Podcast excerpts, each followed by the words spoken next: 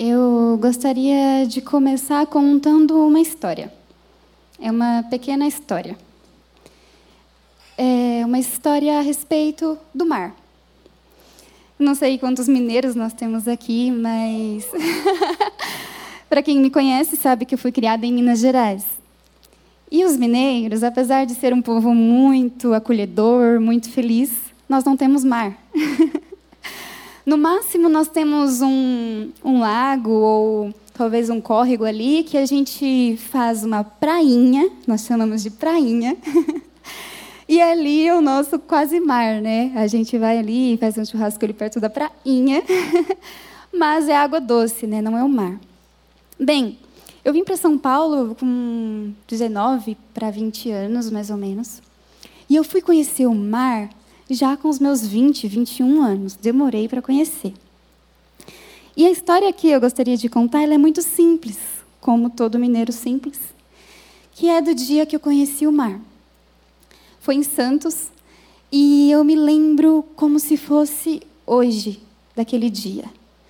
Eu não só me lembro do dia, mas eu me lembro exatamente de tudo o que eu senti. Eu me lembro de quando eu cheguei naquela cidade. Eu me lembro de quando eu tive a notícia de que então eu veria o mar. E eu me lembro da sensação que foi olhar para a imensidão daquele mar à minha frente. Eu me lembro também que eu fiquei sem palavras, porque eu olhava e ele não tinha fim. Aquele mar, ele me encantou de uma forma muito simples, mas de uma forma muito profunda. A partir daquele dia, eu me tornei uma apaixonada pelo mar. Alguém que tem um desejo grande de ver o mar, que ama quando vai para o mar. Aquela pequena e simples experiência, ela mexeu com o meu ser, ela mexeu com os meus sentimentos. E é assim que nós somos.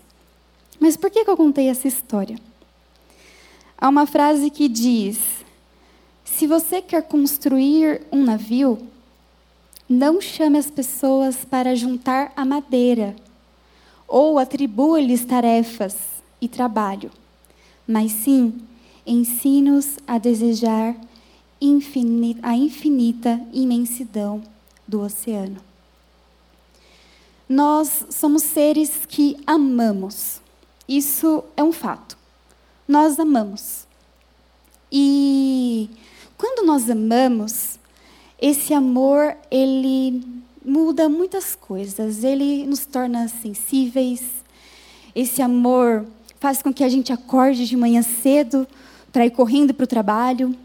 Esse amor, ele faz com que nós mudemos as nossas agendas. Então, a partir do momento que eu amo a minha profissão, eu mudo a minha agenda para que eu consiga fazer uma faculdade. Eu mudo a minha agenda para que eu consiga ir ao meu trabalho. Eu mudo as minhas prioridades quando eu amo. Então, se antes eu tinha algumas prioridades, que era ir a aniversários ou fazer diversas coisas, ficar tranquilo em casa assistindo um filme, quando eu amo algo, eu mudo essas prioridades para que eu consiga conquistar aquilo aquilo que eu desejo. Então, o ser humano, ele ama, ele deseja.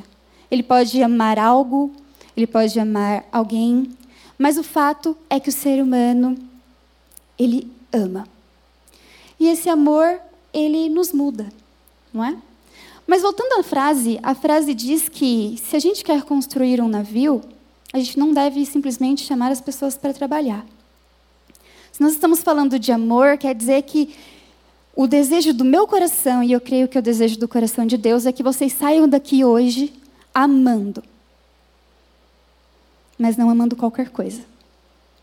Amando algo muito profundo e imenso como o mar.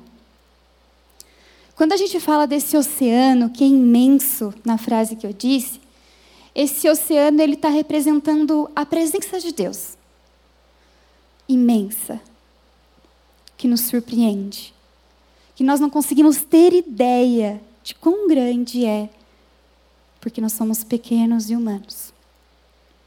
Mas se o mar é a imensidão da presença de Deus, se o mar é o nosso avivamento que nós tanto buscamos, então o que seria o nosso barquinho, né, o nosso navio?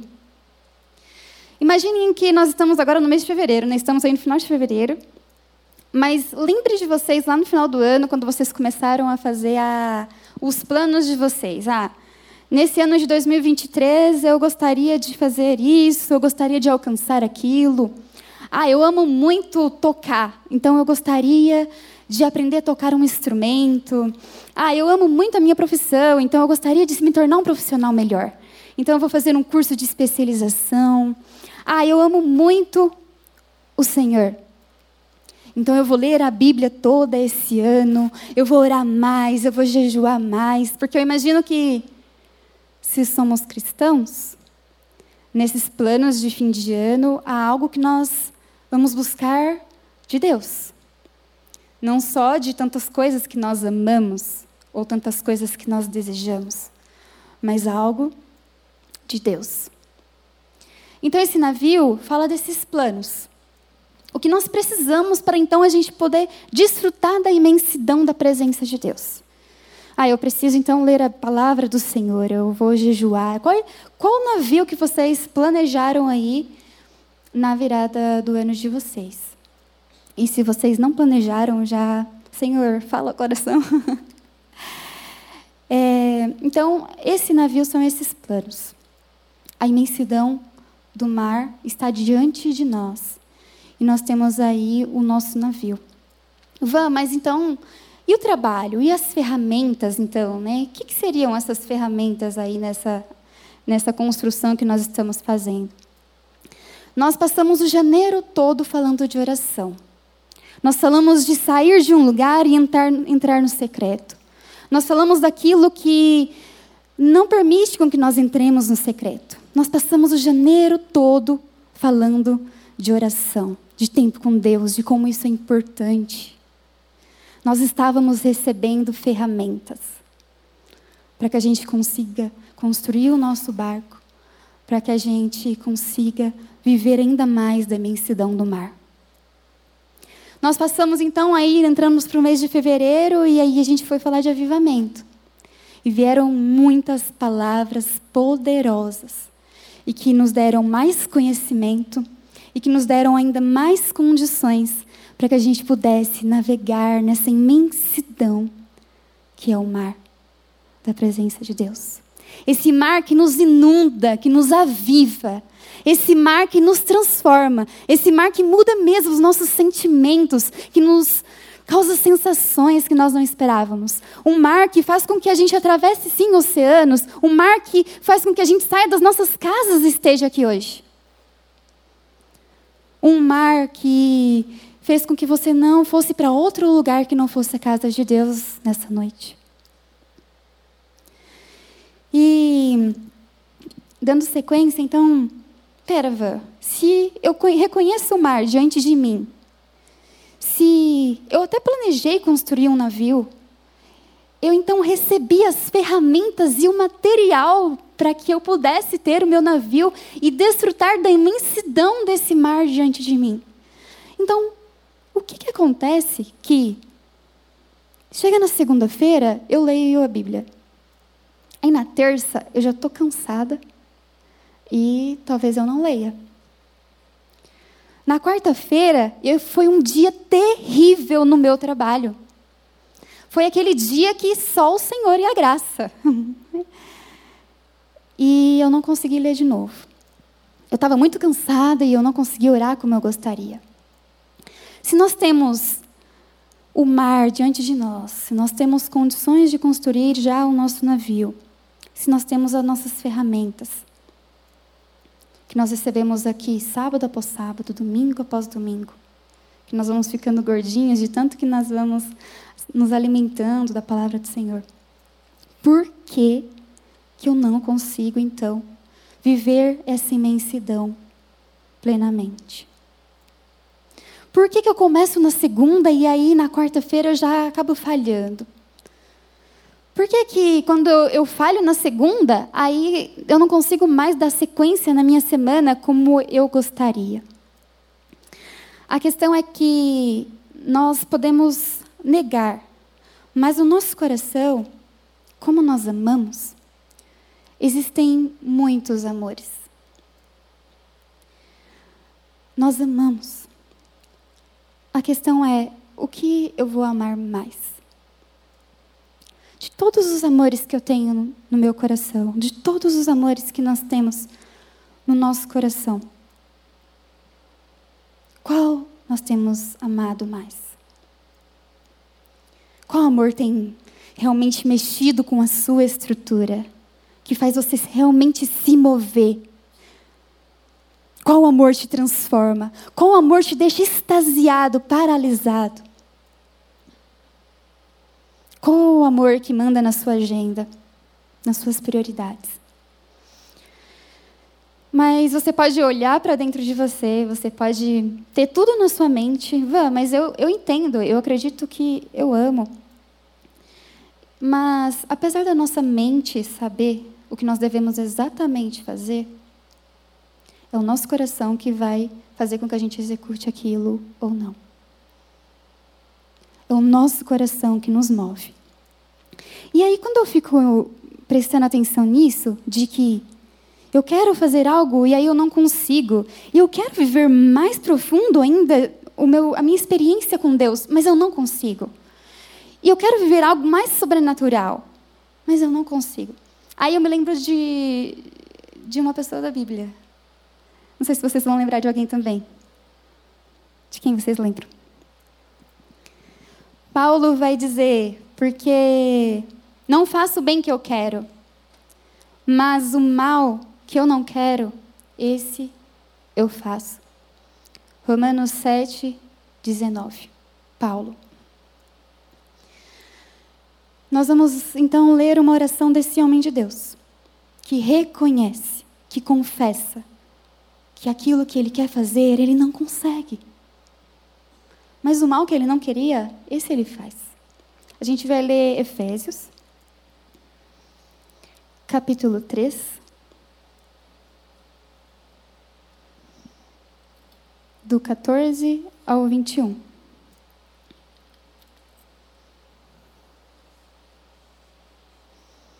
Efésios 3,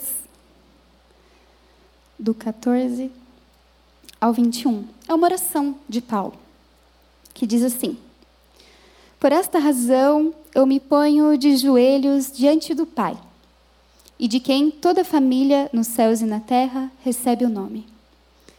Peço a Deus que, segundo a riqueza da sua glória, conceda a vocês que sejam fortalecidos com poder, mediante o seu espírito, no íntimo de cada um.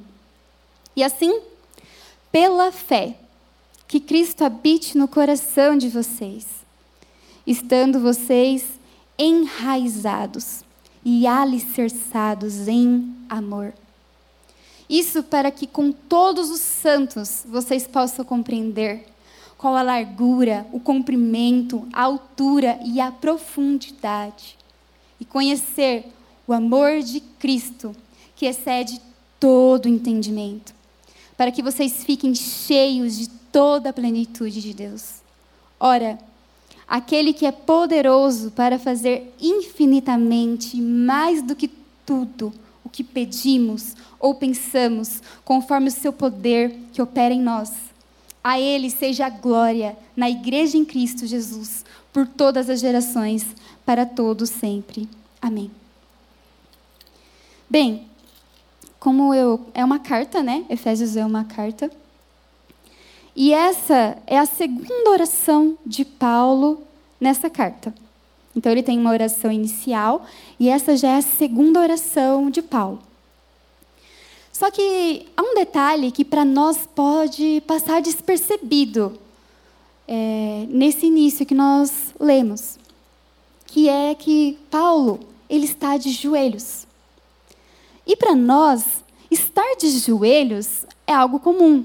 Nós geralmente nos ajoelhamos nas nossas casas quando nós vamos orar, nós nos ajoelhamos na igreja para orar. Então, estar de joelhos, para nós, é comum, é, é algo que nós fazemos para nos prostrar diante de Deus. Mas Paulo, sendo judeu, para ele não é tão comum assim. Eles têm o costume de orar de pé.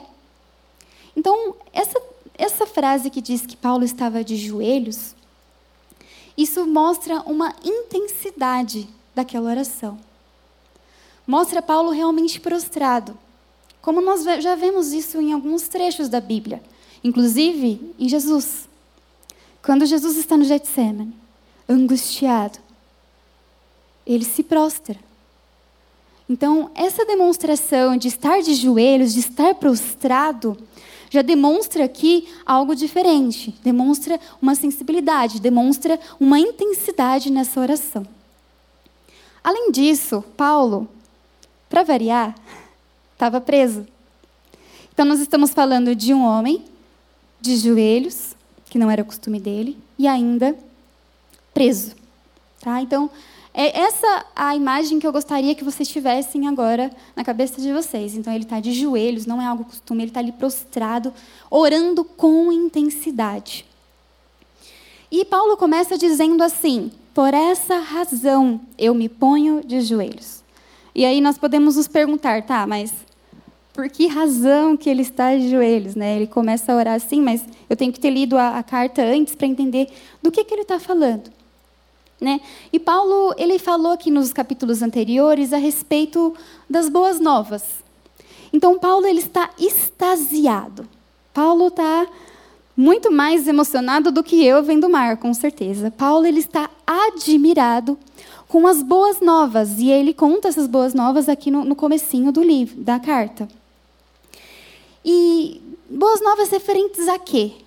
A nós, aquele povo ao qual ele está orando aquele povo que estava morto nos próprios delitos e pecados.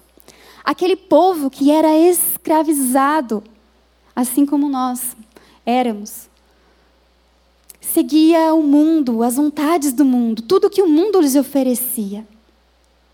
Filhos da desobediência, totalmente inclinados ao pecado.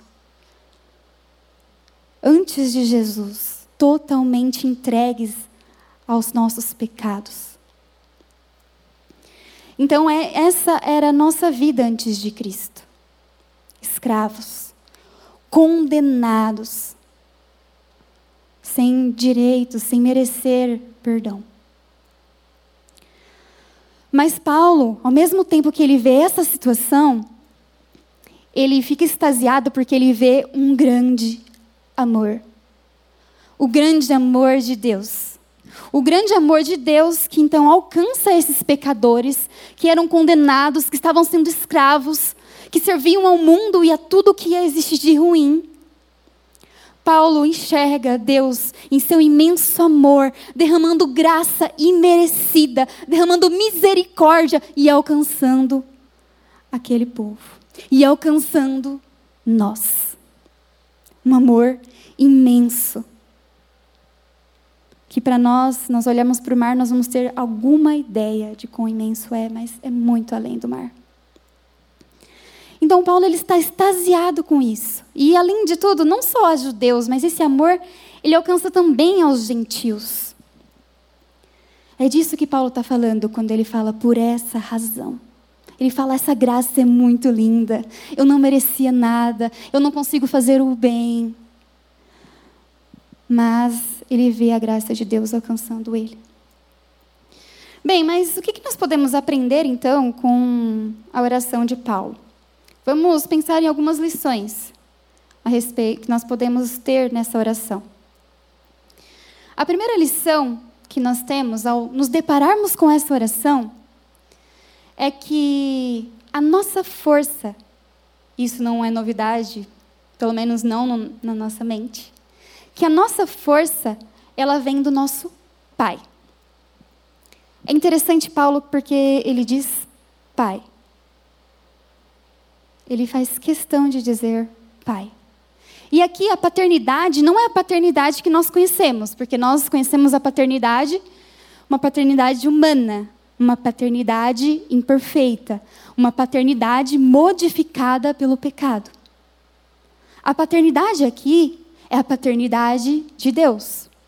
Ainda que vocês, meninos, se preparem para ser pais, peguem todos os livros que vocês encontrarem a respeito de paternidade. Ainda que vocês busquem cursos e todas as informações possíveis, ainda que vocês falem com psicólogos, ainda que vocês busquem todo o conhecimento humano, para que vocês sejam bons pais, não vai chegar perto dessa paternidade. Essa é a paternidade do nosso papai. Essa é a paternidade do nosso Deus. Então ele está orando ao nosso Pai. Mas é o nosso Pai perfeito. Então ele ora ao nosso Pai. Não é uma paternidade humana. Ele ora para que eles sejam fortalecidos. Fortalecidos no íntimo e fortalecidos pelo poder do Espírito Santo fortalecidos no íntimo e pelo poder do Espírito Santo. Mas é o Pai que vai os fortalecer através do Espírito Santo. Paulo, ele sabia a fonte. Ele sabia de onde viria essa força, esse fortalecimento. Paulo sabe que Jesus disse: Eu rogarei ao Pai, e, ele vos dará um consolador, para que fique convosco para sempre o Espírito da verdade que o mundo não pode receber porque não vê e nem conhece. Mas vós os conheceis porque habita convosco e estará em vós. Quando nós nos convertemos, nós recebemos o Espírito Santo. E é Ele que vai operar, é Ele que Paulo está pedindo, para que lá no íntimo Ele fortaleça aquele povo. Paulo sabe qual é a fonte. Nós na nossa mente, até sabemos qual é a fonte da nossa força. Mas e na prática? Quando eu me sinto fraco, quando eu não me sinto capaz, onde eu estou buscando força? Dentro de mim? Quando eu não consigo mais e eu quero desistir, Onde eu estou buscando força? Na realidade, não é o que a minha mente sabe.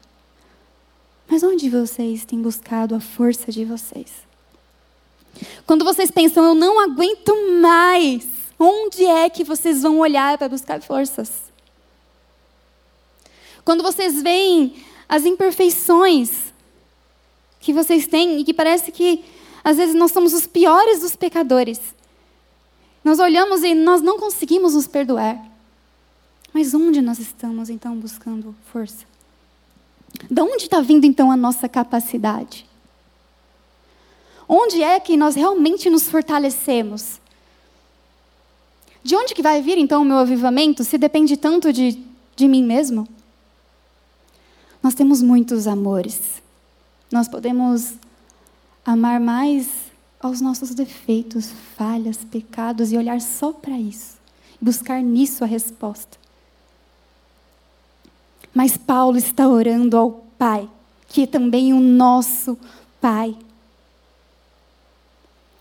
E ele está buscando ser fortalecido, está buscando que Deus fortaleça aquelas pessoas que ele está orando. Assim como nós devemos buscar ser fortalecidos, e é no Senhor não é por nossa capacidade, não é porque nós conseguimos, não é porque nós não vamos errar. Mas o que vocês têm amado? Será que o que importa mesmo é se eu vou acertar ou se eu vou errar? Será que o que importa mesmo é isso? Mas o que importa é o amor que eu tenho por Deus. O que realmente importa? Onde nós realmente temos buscado. Pedro e os apóstolos, lá em Atos 2, eles também vivem isso. Eles também sabem onde está a fonte. Pedro prega com autoridade após eles receberem o Espírito Santo. Mais de 3 mil pessoas entregam as suas vidas e são batizadas. A partir de pão. Há temor de Deus naquele lugar a generosidade lá, a alegria, comunhão. eles estão vivendo, mas não é por eles. É o Espírito Santo. É do Espírito Santo e do Senhor que vem a nossa força. E hoje nós podemos até olhar para dentro de nós e falar: é, eu entendi. É isso mesmo, é do Espírito Santo, então agora eu vou buscar e. Mas quando nós passamos aquela porta, que nós piscamos, parece que algo muda dentro de nós.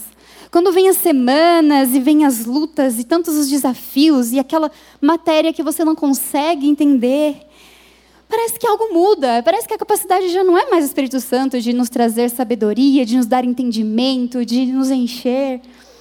Quando nós olhamos para uma doença na nossa família, que nós sofremos muito mais quando os nossos estão doentes do que quando nós estamos doentes. Parece que tudo muda. Quando nós temos que perdoar, exercer essa graça e essa misericórdia que Paulo está aqui apaixonado, que Paulo está aqui extasiado de ver. Mas quando nós precisamos executar, parece que algo muda. Parece que a nossa força então não vem do Senhor. Essa é a nossa primeira lição com a oração de Paulo. Então, no meu intelecto, eu, eu sei o que eu devo fazer. Mas o meu coração me leva para outro lugar. Bem, a segunda lição que nós podemos aprender com essa oração é que sem confiança não há fortalecimento. Mas como assim? Paulo ele ora para que Cristo ele seja um morador permanente, para que ele habite no coração daqueles que ele está orando. E eu até trouxe a minha chave aqui para o púlpito. Porque eu queria exemplificar. Quando alguém mora, quando alguém reside em algum lugar, essa pessoa ela tem a chave. E ela não tem a chave de um cômodo. Ela tem uma chave da casa toda. Paulo está orando para que Cristo habite no coração deles. Para que Cristo tenha a chave de todos os cômodos. Isso é bem sério. Cristo vai habitar e vai ter a chave de todos os cômodos das nossas vidas, se nós assim orarmos. Eu só entrego a chave para alguém que eu confio. Ninguém vai ter a chave da casa de vocês se vocês não confiarem nessa pessoa, certo? Eu entrego a chave para quem eu confio. O que Paulo diz ali no verso 17 é que, e assim, pela fé, que Cristo habite no coração de vocês, estando vocês enraizados e alicerçados em amor. Isto para que todos isto para que todos os santos vocês possam compreender. Ah, aqui já toda parte, perdoa. então, Cristo, ele é um morador. Cristo, ele deve habitar no coração deles. Mas Paulo também diz que para que Cristo habite, eles precisam então confiar. E à medida que eles confiarem em Cristo, assim eles estarão enraizados no amor de Cristo. Eles estarão alicerçados neste amor. Então Cristo ele vai habitar. Mas à medida que nós confiarmos a Ele as chaves, à medida que nós realmente entregarmos a Ele. E Paulo, ele tinha realmente as suas raízes muito fincadas no amor de Cristo. Paulo realmente tinha raízes profundas. Paulo é o cara que ele tinha um espinho na carne que ele orou para que Deus tirasse e o Senhor não tirou. Paulo é aquele que inúmeras vezes foi preso. Paulo é aquele que em Atos 13 ele foi expulso de uma cidade. Em Atos 14 ele é apedrejado. Em Atos 16 ele está preso com Silas em um tronco e eles são açoitados. Paulo é picado por uma cobra em Atos 28. Paulo reconhece o seu chamado e a sua autoridade, mas ele também reconhece que isso não é conquista dele. Para Paulo, o viver é Cristo. E o morrer realmente é lucro. Paulo ele está enraizado. Ele passa por tudo isso, mas ele está enraizado no amor de Cristo. Cristo habita no coração dele. Ele realmente confia, mesmo acontecendo tudo isso. Mas aí, nós precisamos olhar para o nosso coração. E aí eu fico imaginando: o que habita no meu coração? Aceleração do dia a dia? Individualismo, será? Solidão? Ansiedade, porque olhar para o coração e ver um coração com ansiedade habitando ali é bem comum para a nossa geração. Incertezas, ambições diversas, vários amores habitam no meu coração. Muito medo, muita insegurança. Mas sem confiança não há fortalecimento. Eu preciso confiar em Cristo, para que Ele habite no meu coração, para que Ele realmente faça morada no meu coração. Então eu serei fortalecido. A terceira lição que nós temos com essa oração é a respeito do próprio amor de Deus. Paulo ora para que nós experimentemos o amor de Deus. Primeiro ele diz no verso 18, para que a gente ora para que a gente compreenda esse amor. Passa a ideia de que ele quer que nós tenhamos uma ideia das dimensões, né? Ele fala de largura, de comprimento, de altura, de profundidade. Que a gente tenha uma ideia, que a gente compreenda, tenha uma ideia do que seria esse amor, essa imensidão desse amor. Mas no verso 19 ele vai além. Então, se no 18 ele diz: Olha, Senhor, que eles compreendam, no 19 ele diz: Que eles conheçam, que eles experimentem este amor. E aí nós voltamos lá para quando nós dizemos que nós amamos. Mas nós queremos experimentar o amor? Nós queremos realmente experimentar o amor?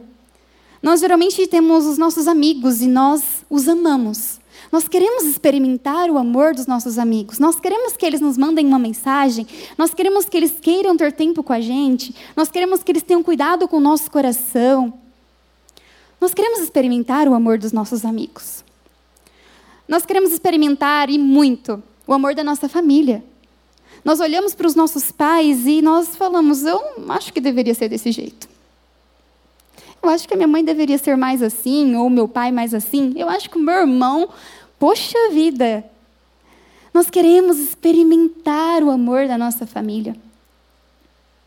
Muitos de nós queremos experimentar o amor de ter um namorado, de um futuro casamento. Nós somos seres humanos, nós queremos amar. Nós fazemos muitas coisas para sermos aceitos. Nós nos colocamos em algumas situações por amor. Nós queremos experimentar o amor. Mas nós queremos experimentar o amor da cruz? Ele é atraente? Há quanto tempo você não sente esse amor bem pertinho de você? essa semana, semana passada? Há quanto tempo você não sente esse amor? E mais, há quanto tempo o seu coração ele anseia tanto por esse amor que você o busca, que você dobra os seus joelhos, que você faz tudo o que nós aprendemos para construir o barco? Nós queremos experimentar, nós queremos realmente pegar esse barco e viajar nessa imensidão deste mar. Ou nós não queremos esse amor que é o de Cristo? Nós vemos muitas pessoas decepcionadas, tristes, acabadas, com um emocional devastado, passando em terapia, pessoas destruídas, pessoas que estão sofrendo e doentes, porque elas querem ser amadas, minimamente amadas.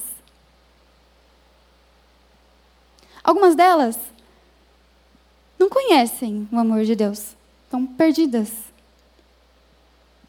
Mas muitas conhecem. elas têm o mar diante delas, uma imensidão, elas estão na beira.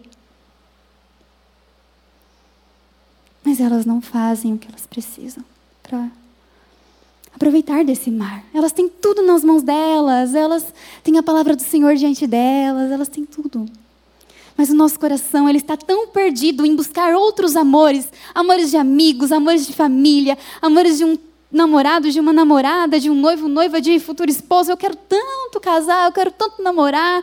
E a gente fica nessa busca de amores e o amor de Deus na imensidão do mar diante de nós. E nós estamos mendigando. Mas nós somos filhos de um pai que é amor o que acontece conosco. Porque nós adoramos tantos amores em nosso coração. Por que, que as nossas raízes estão em lugares que não deveriam? Por que, que a habitação do nosso coração não é realmente Cristo? Ou pelo menos que esse não seja o nosso maior amor verdadeiramente? Por que, que o amor da cruz não é atraente? Ele morreu naquela cruz. Eu consigo imaginar o sangue sendo derramado. Eu consigo ter uma ideia, talvez muito distante da dor. Um amor verdadeiro. Um amor lindo diante de nós. E nós temos tudo para navegar por esse mar. Mas nós não navegamos. Por quê? Nós precisamos nos lançar neste mar. Nós precisamos mergulhar neste mar, custe o que custar. É o amor mais lindo que vocês podem viver. Está à disposição, está logo aqui. Mas nós não estendemos a nossa mão, porque nós estamos em busca de outros amores. Eu amo tanto a minha profissão e eu preciso trabalhar tantas horas por dia para que eu seja um bom profissional. E eu amo tanto. Não tem problema você amar muitas coisas. Eu amo a arte, eu amo a música, eu amo essas pessoas que estão próximas a mim. Mas qual amor tem batido mais forte aí no seu coração? Qual é o amor? Por que, que eu não me lanço? Eu preciso experimentar este amor. Mas para eu experimentar este amor, eu preciso viver um relacionamento real com Ele. Você só é amigo de quem você é amigo porque você caminha com Ele, porque você se relaciona com Ele, porque vocês vivem uma relação de amor de amizade. Vocês amam a família de vocês apesar dos defeitos e entendendo os defeitos dos seus, dos seus pais, dos seus avós, dos seus tios, dos irmãos, porque vocês amam e vocês suportam eles em amor. Mas por que a cruz não? Se nós olharmos para a Bíblia, nós vamos lembrar de um salmo, que é um salmo 51, que é um salmo de Davi. É quase impossível falar de coração e não falar de Davi, né? Davi, ele estava lá na casa dele, estava tudo bem. Só que Davi resolveu dar uma olhadinha no Instagram, né? Dando, trazendo para os nossos dias. Davi está lá e foi olhar o Instagram, no caso, o Instagram de antigamente né, era janela, né? A gente agora tem Instagram para ver ali. Mas a janela para você ver a vida do vizinho antes era diferente. Davi tem uma pausa ali e vai olhar ali o Instagram. E Davi devia ter ficado quieto, né? tanta coisa para fazer, podia estar fazendo muita coisa, mas fui ver o Instagram e aconteceu. E hum, Davi peca. Nós sabemos da história de Davi. Davi, ele cai em adultério. Davi tenta consertar ali o pecado dele. Davi passa por muitas coisas, ele mata. Davi deixa de ir com o exército para a luta. Davi vive muitas coisas ali. Por um simples deslize do coração dele. Mas quando o Davi chega ali no Salmo 51, ele faz uma coisa que às vezes me falta. Que o Senhor, ele, ele não quer sacrifício, ele quer um espírito quebrantado. Davi, ele reconhece isso. Davi não é por acaso que ele é um homem segundo o coração de Deus. Davi, ele fala: Não retires de mim o teu espírito, Senhor. Davi ele confessa o pecado dele. Davi ele fala: "Lava-me, Senhor". Ele fala: Desde que eu nasci, é, eu sou assim mesmo. Ele confessa. Mas faz em mim, Deus, um coração puro. Devolve a minha alegria. E quando ele fala devolve a minha alegria, isso dói em mim. Porque, poxa, ele perdeu a alegria. Ele está pedindo, não tira de mim o teu espírito, ele está desesperado. E será que nós nos alegramos ainda sem a presença do Senhor? É um risco que nós temos de estarmos alegres e seguindo a vida e que está tudo bem. Mas nós estamos vivendo todos os outros amores e não o amor do Senhor. Mas Davi não. Davi ele não quer perder. E eu acredito que você nessa noite também não quer. Apesar de nós sermos imperfeitos, apesar de nós termos tantos amores disputando, infelizmente, com o amor do Senhor, nós não queremos perder. Às vezes nós só estamos desligados mesmo. Às vezes nós acreditamos que nós estamos desfrutando do amor de Deus, mas tem muito mais. Então nós entendemos que a nossa força, ela vem do Senhor e não de nós. Nossa primeira lição com essa oração. Nossa segunda lição é que nós precisamos confiar para que Cristo realmente habite no nosso coração para que a gente realmente esteja alicerçados no amor de Cristo. Nossa terceira lição é a respeito de que nós devemos experimentar o amor de Deus. Mais do que todos os outros amores que possivelmente nós possamos ter. E a nossa quarta lição, eu já estou encerrando daqui a pouco, é que Deus, Ele pode realizar muito mais do que nós pedimos ou do que nós pensamos.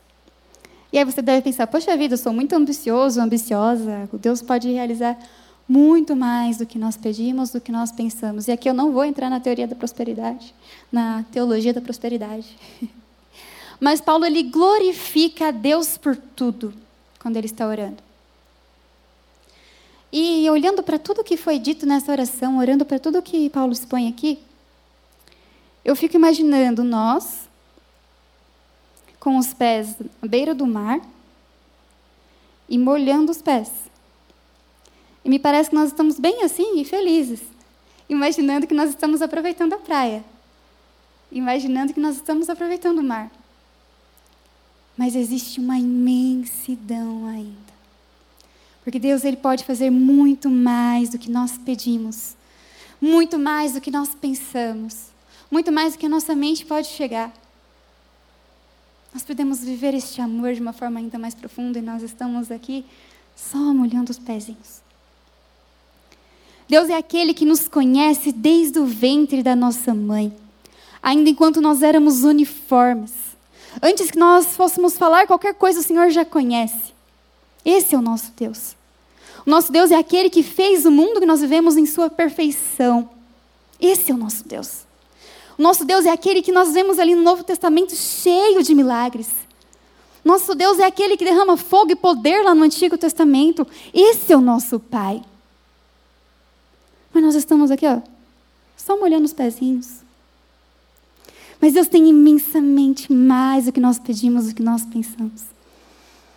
E aí nós ficamos tímidos ao orar e pedir, e com medo também, né? Quando eu disse isso aqui, não era bem isso que eu estava pensando. Mas Deus é aquele que cuida dos lírios. Deus é aquele que usa homens e mulheres. Deus é aquele que dá esperança para Paulo fazer essa oração preso e depois de tudo isso que nós vimos que ele passou. Deus é aquele que Paulo ainda persevera em buscar e, e ele ora para que outros conheçam e busquem. Ele pode nos dar muito mais do que nós pensamos. Ele está pronto a realizar.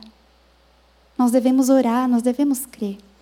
Vamos, às vezes eu oro e, e não acontece. Persevere em oração.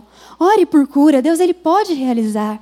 Ore para que você seja fortalecido. Realmente busque isso. Você tem tudo nas tuas mãos. A gente está em fevereiro ainda. Ainda dá para contar muito testemunho?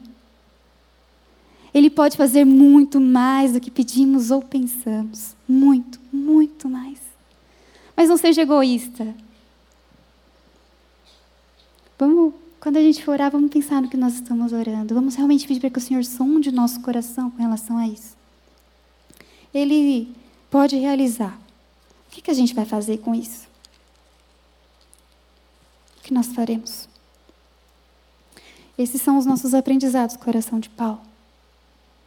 Eu acredito que nós temos alimento para muito tempo. para nós pensarmos, para nós avaliarmos o nosso coração e os nossos amores. Quando você for para casa, que você for pegar a chave, lembra com quem está a chave de cada cômodo. Se existe algum cômodo que ainda não está nas mãos de Cristo, mergulhe ainda mais neste amor, porque esse amor vale a pena, essa paternidade vale a pena. Bem, é isso.